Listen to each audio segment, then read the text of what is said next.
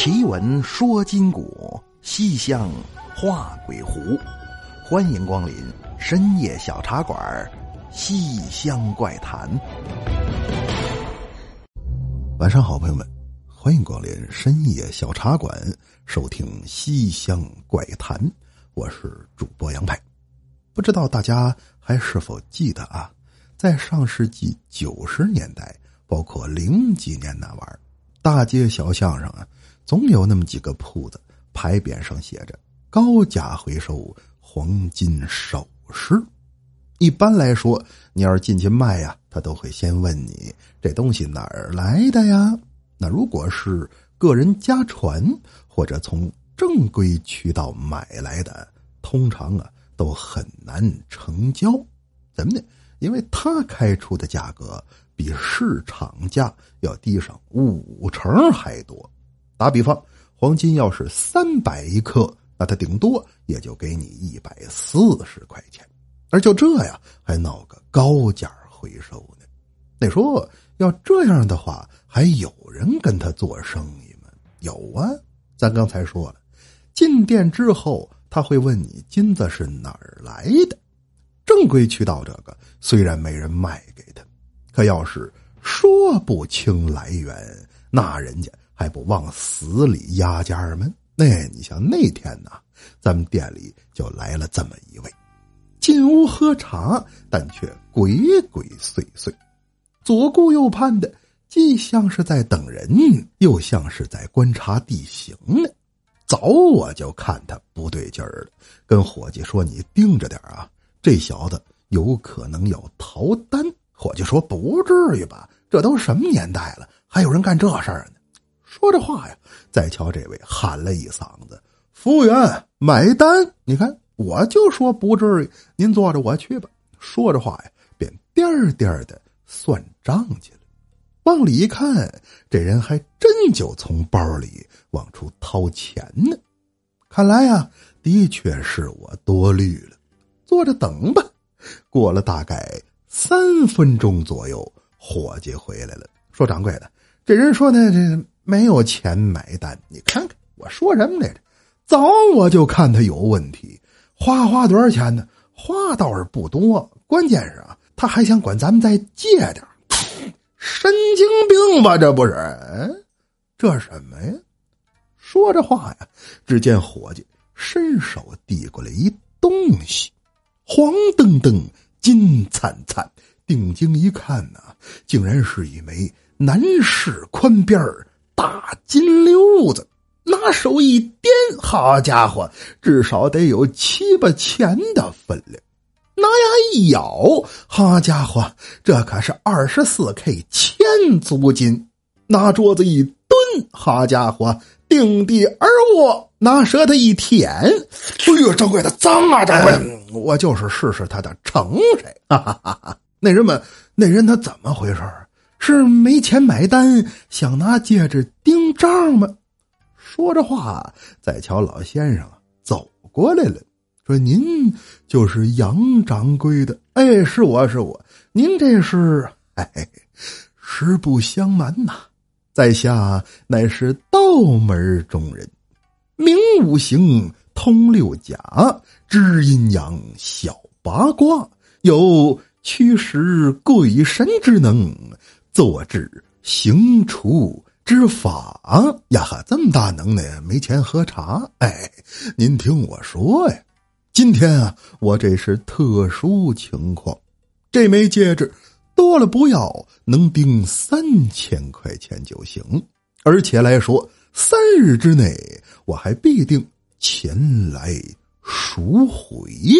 各位，咱刚才可说了。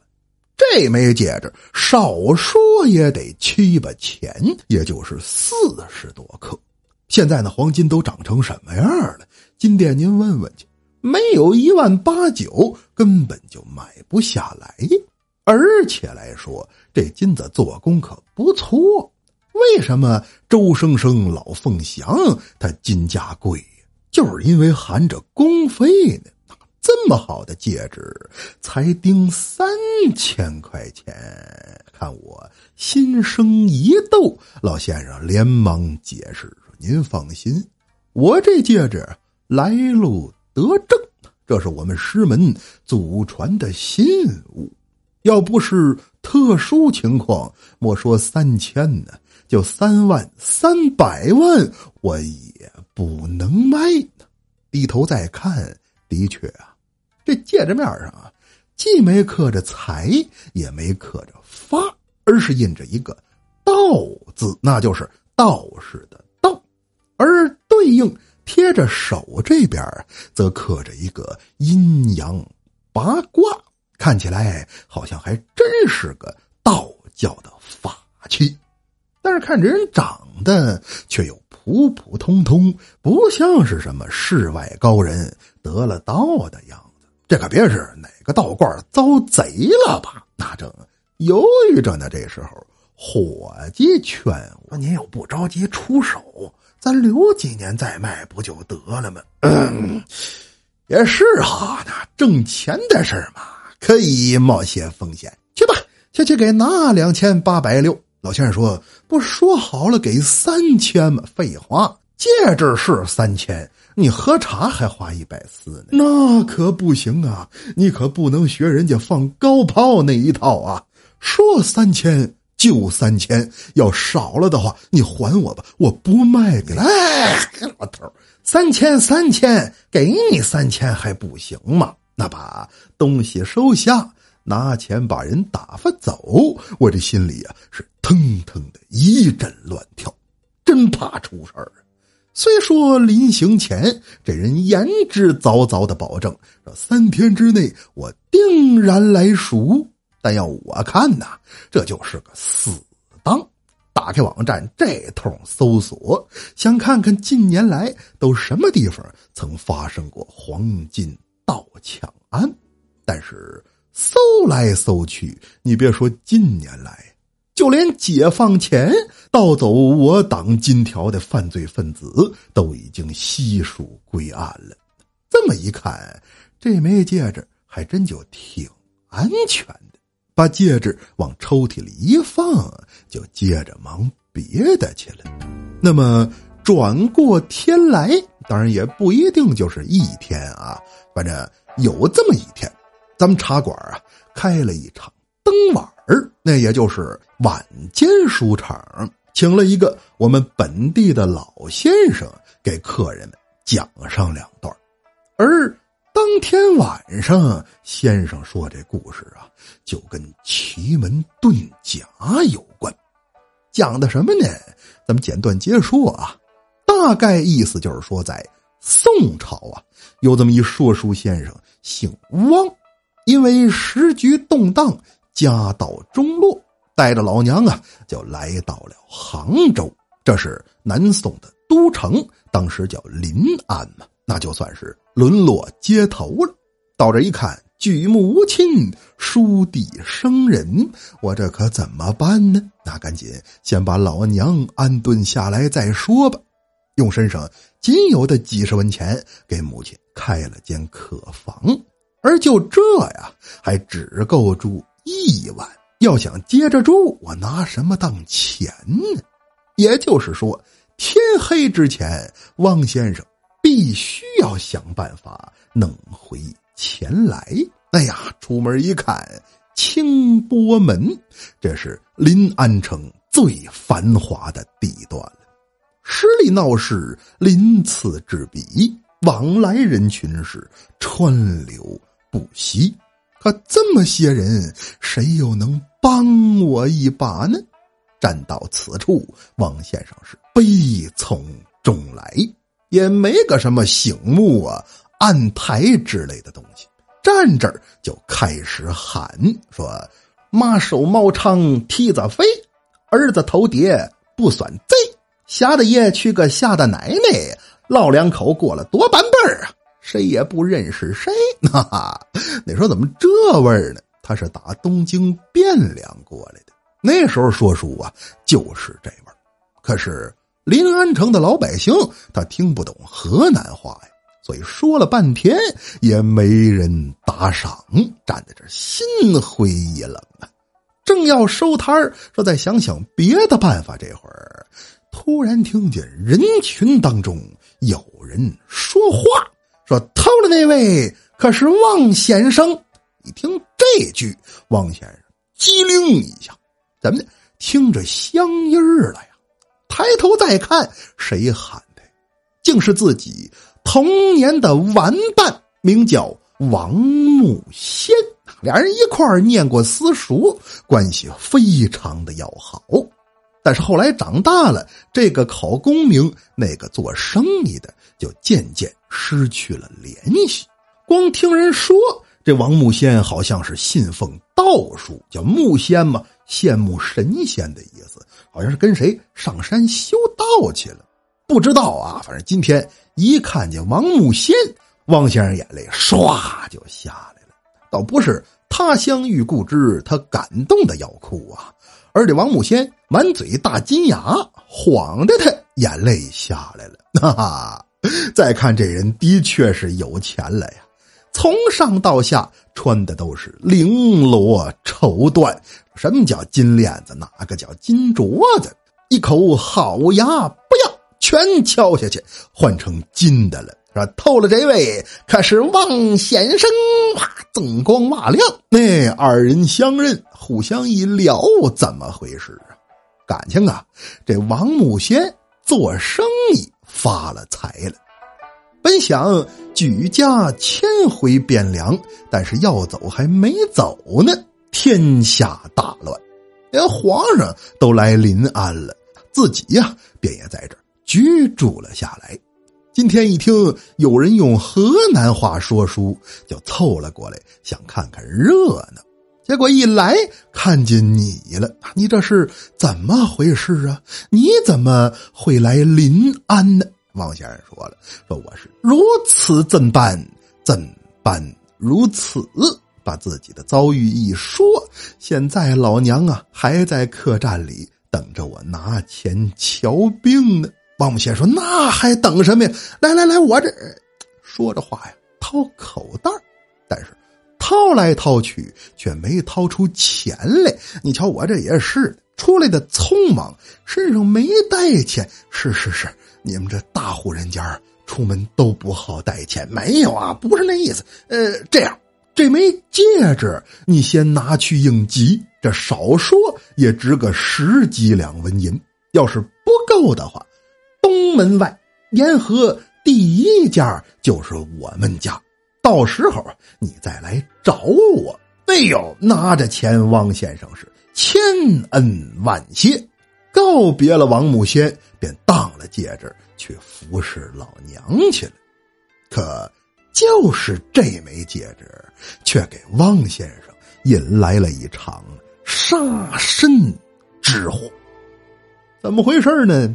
当天晚上，便有官差冲进客栈，哗楞嘎嘣到这儿就把汪先生给锁走了。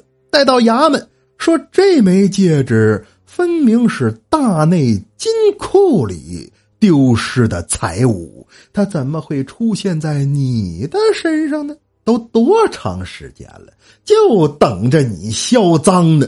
老实交代吧，这到底是怎么回事？王先生不服啊，说我刚到临安，怎么可能会去皇宫里偷东西呢？你们这是不是弄错了？是啊。那要不是你干的，这戒指它又是哪儿来的呢？呃，这个不敢往下说了。怎么，王木仙好心好意接济自己，他哪怕是赃物，我这要一问，就全给人周出来了，恐怕也是不义之举啊。呃，这个官府一看有门啊，赶紧劝他。说王先生，关于你的情况啊，我们多少还是了解过一些的。你可是个本分人，那就你的朋友肯定也都知书达理，没准他呀也是被人陷害的呢。您说出来，咱们当面讲清，也好还他个清白不是？王先生一听有道理，那那行吧，你们去东门外沿河第一家，这戒指啊，就是王木仙送给我的。班头一听得累，没到三炷香的功夫，就把这王母仙也给捆了过来。俩人跪在堂前，老爷问：“说吧，这戒指它是哪儿来的呀？”王母仙一瞧就明白是怎么回事了，说：“大人呐，这枚戒指的确与我有关，这是宫里的东西。呵，好小子，你要说实话呀，还能少吃点皮肉之苦。哎，我说，我全说，包括其他的金子藏哪儿了，我也告诉你们。可有一节啊，这件事儿。”跟汪先生没有关系，他就是沦落至此，我帮他解困而已。要想让我说，你们呢得先把他给放了。老一想，倒也是啊，这事儿跟汪先生的确没什么关系，而且人还有检举之功呢。那来人呐，让汪先生先回去吧。再看汪先生，眼泪哗哗的说：“木仙呐，我对不起你，我不知道你这没事没事让走了你就赶紧走吧。”说着话，王木仙还拍了拍汪先生的腿，意思我这自有办法。那尔等出离了公堂，回到客栈，汪先生感觉不对劲儿，怎么的？衙门到客栈这段距离，去的时候还走了半个多时辰呢，可回来却只用了一盏茶的时间还不到。我这怎么走这么快呢？伸手一摸，发现腿肚子上竟然贴着一张符纸，上画着一个小人骑个马，手持令旗，上书赤字。那有看过《水浒传》的没有？那里头，江州两院押牢阶级，号称日行八百里的戴宗戴院长，他跑得快，靠的就是这昼伏甲马。我这谁给我贴的呀？再一回忆，临别之际，王木仙说的什么呀？说的是让走了，你就赶紧走吧。老娘啊，咱俩收拾东西。赶紧走！那那么花开两朵，各表一枝。再说公堂之上，放走了汪先生，要开审王木仙。说大胆的王犯，你到底是用了什么办法，竟敢在皇宫内院盗窃珍宝？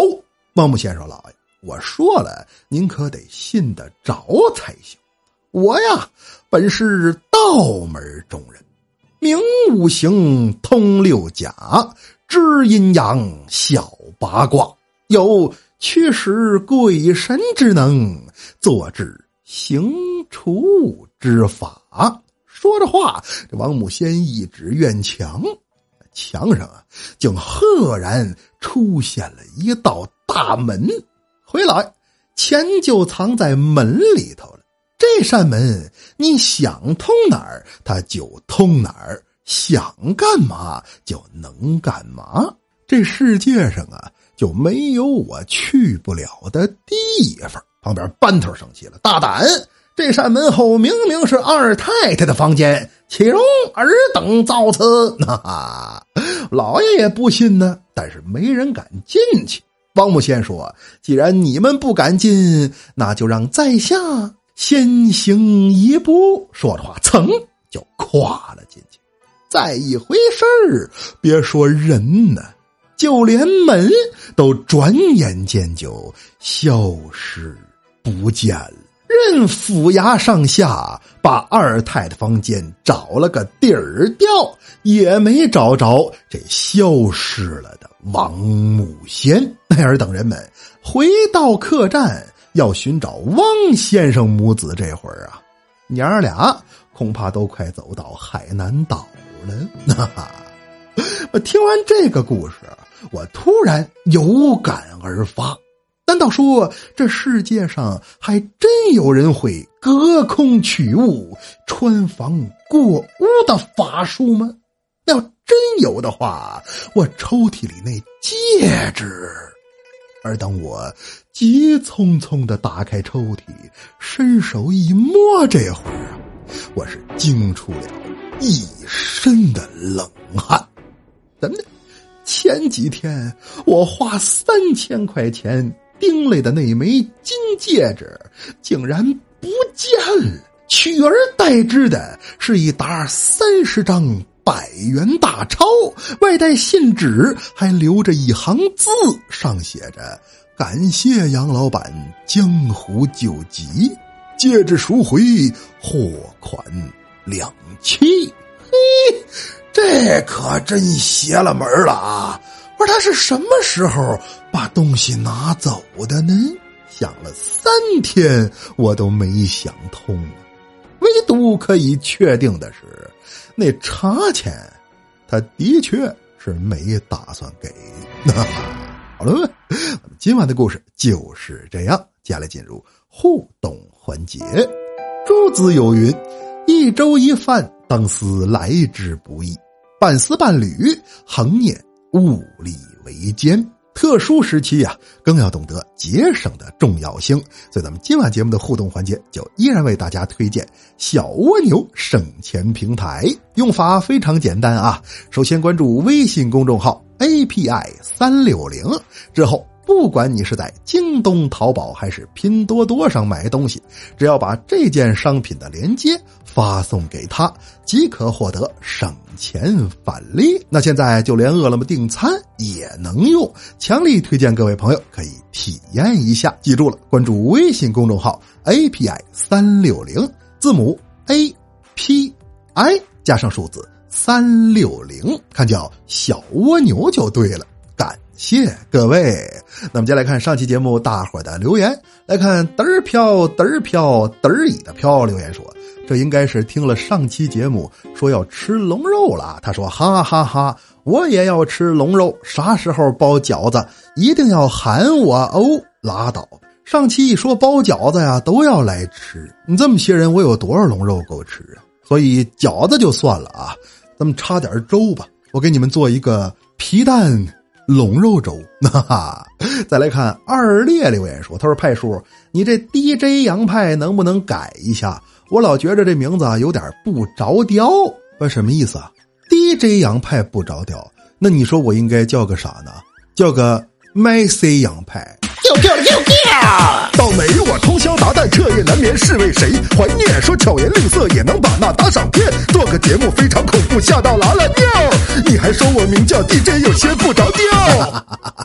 精神小伙就叫 DJ。那再来看御风时雨留言说：“他说老杨加油支持，很喜欢你，一直追到现在，爱的不行。我是名小小的设计师。”为小茶馆设计了一款手表，但又觉得拿不出手，就只能来评论一番了。啊，为小茶馆设计了一款手表，那得是什么样的呢？想象不出来哈。那自带烧水功能吗？挺好啊，有机会发我看看。只要上头不带罗盘，那我觉得就挺好啊。因为带罗盘的表我买过，那是真看不出来个数。那再来看。可爱的芒果宝宝留言说：“他说终于赶上进度了。每次想留言都发现不是最新的故事。听喜马好几年了，发现派派的声音有个特殊的功能，就是哄婴儿睡觉。孩子闹得不行时，放个小茶馆，十分钟内一定睡着，解决了我的大难题。这下听完了，还想继续追。另外，新故事怎么购买啊？有没有优惠？”来个教程呗！哦，是这样啊，四月二十号开始，新专辑就要打折了，不需要教程啊，即买即优惠，欢迎各位可以抓住这波机会。到时候呢，我也会现场直播为自己带货，然后你把宝宝也带着啊，看看他听带货有没有反应。如果有的话，这可能就是未来的李佳琦呀！那把书也讲完了，水也喝干了，是时候跟大伙说晚安了。您可以在新浪微博和微信公众平台搜索关注“深夜小茶馆”，关注主播动态，或者添加我的私人微信 xmyp 二零零三，也就是喜马洋派四个字首字母加上数字二零零三，来与我交流探讨。感谢各位。更要感谢小蜗牛省钱平台对本期节目互动环节的大力支持。网购想省钱，欢迎关注微信公众号 API 三六零。好了，且闻说今古，西厢画鬼狐。感谢光临深夜小茶馆，收听西厢怪谈。那个订阅都点了吗？啊，那我就放心了。那我上麦，咱们下期见。